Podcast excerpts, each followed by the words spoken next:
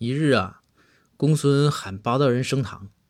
包大人说：“说哎呀，说是啥案子呀？”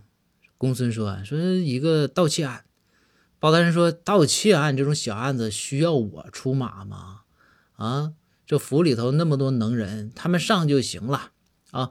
我呢就适合出出动这种要动这种铡刀的啊，这种案子我就不参与了。”这公孙就说：“说大人说这个好啊，说这个啊。”咱们多年啊，就是在这个飞贼名录上排名第一的一个大飞贼，被我们抓住了。你不去看看去啊？你不去审审呢？包大人说：“哎呀，说这我得看看。说这飞贼特别难抓呀，就是咱什么展昭什么，就包括吴蜀兄弟派出去了，都没抓着，这怎么就犯案了呢？”然后这个公孙说：“这特别有意思，大人，你去升堂，你问问，可有意思。”就包大人说：“说那行吧。”那这个我感兴趣，我去。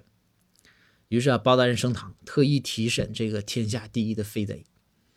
包大人就说：“就问呐，你是那个飞贼啊？这这名咱就不编了啊。”然后这飞贼就说：“说是我是大人。”然后包大人说：“你有啥可不服的？你讲讲你是怎么落网的？”